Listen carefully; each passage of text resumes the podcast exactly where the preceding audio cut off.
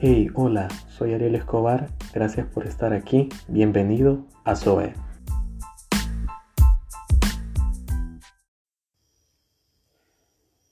Hubo una vez en el mundo un pesebre, y en ese pesebre algo más grande que el mundo, sí es Luis. Me encanta esta frase porque cuando la leo recuerdo el privilegio que tuvieron muchos de ver a Jesús como un niño, de ver al Salvador del mundo tropezándose o dando primeros pasos. Y es que todo se remonta a una noche que pasó de ser normal a una noche anormal. Me refiero a la primera Navidad. Pero antes de hablar de una noche que era normal y se volvió anormal, debemos preguntarnos qué es anormal. Anormal, si tú lo googleas, anormal es algo fuera de lo común. Básicamente estamos hablando de una noche que pasó de ser común a ser no común. Y es que si leemos en la Biblia, en Lucas 2, en el versículo 8 dice, esa noche había unos pastores en los campos cercanos que estaban cuidando sus rebaños de ovejas, nada fuera de lo común. El pastor estaba haciendo su trabajo. Y es que el pastor, ¿qué es lo que hacía? Era pastorear ovejas. Esa noche parecía ser muy normal. Pero en el siguiente versículo pasa algo anormal. Y es que dice, de repente apareció entre ellos un ángel del Señor, y el resplandor de la gloria del Señor los rodeó. Los pastores estaban aterrados, pero el ángel los tranquilizó. No tengan miedo, dijo, les traigo buenas noticias que darán gran alegría a toda la gente. Él se acercó para darles la buena noticia de que Jesús, el Mesías, había nacido. Y vaya, que fue una noticia muy fuera de lo normal. Y ahora, son los pastores que están ahí. En el versículo 18 y 19 se recalca que ellos llegaron a ver a Jesús y sus corazones rebosaban de alegría porque veían al Mesías que había nacido. La primera Navidad, vaya, una noche que parecía ser normal, una noche con frío, una noche con trabajo, con cansancio. Y les aparece un ángel y les dice, hey, Jesús ya nació. O sea, esto es muy grueso. O sea, esto es sacado de onda. Imagínate, tú estás en algo normal, algo de tu vida, normal. Estás desayunando de repente y, de, y cuando menos acuerdas, te lleva un ángel así. Así les pasó a estos tipos. Ahora, no solo eso pasó esa noche. Si nos vamos eh, para Mateo 2, pasa algo súper increíble. Y mira acá, en el versículo 1 dice, Jesús nació en Belén de Judea durante el reinado de Herodes, y por ese tiempo algunos sabios de países del oriente llegaron a Jerusalén y preguntaron, ¿dónde está el rey de los judíos que acaba de nacer? Vimos su estrella mientras salía y hemos venido a adorarlo.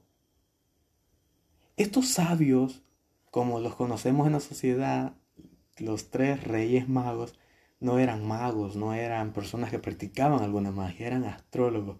Ellos estudiaban las estrellas, pero cuando vieron las estrellas, notaron algo diferente.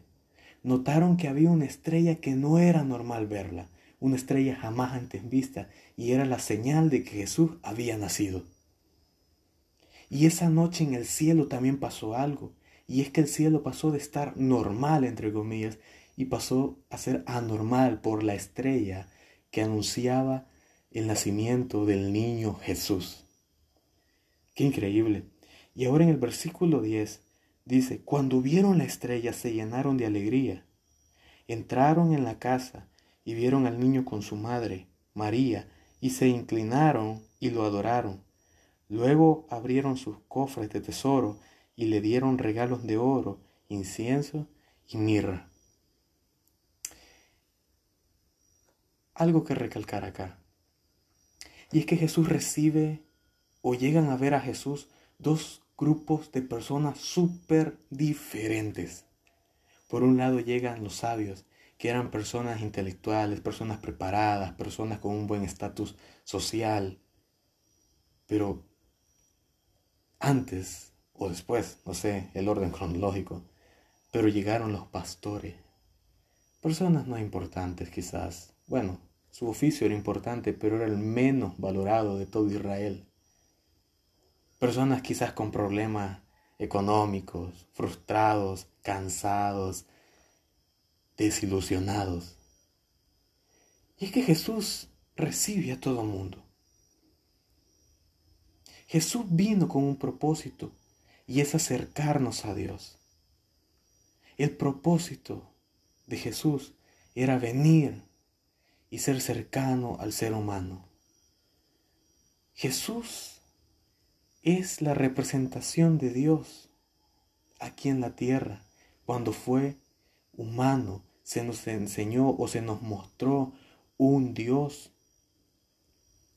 muy cercano. No es un Dios lejano como tú o yo podemos creer muchas ocasiones. Jesús es cercano.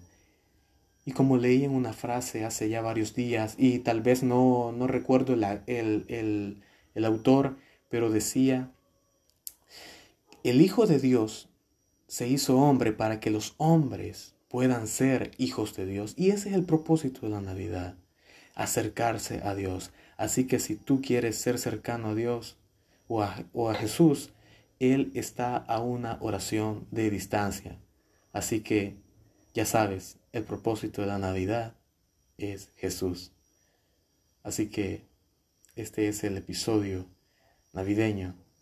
Así que gracias por escucharme. Bye bye.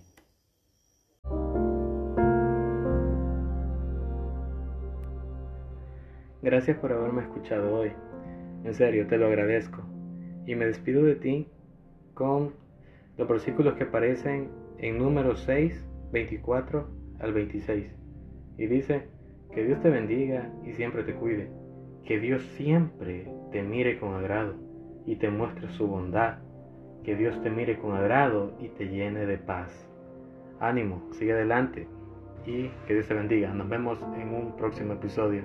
Bye bye.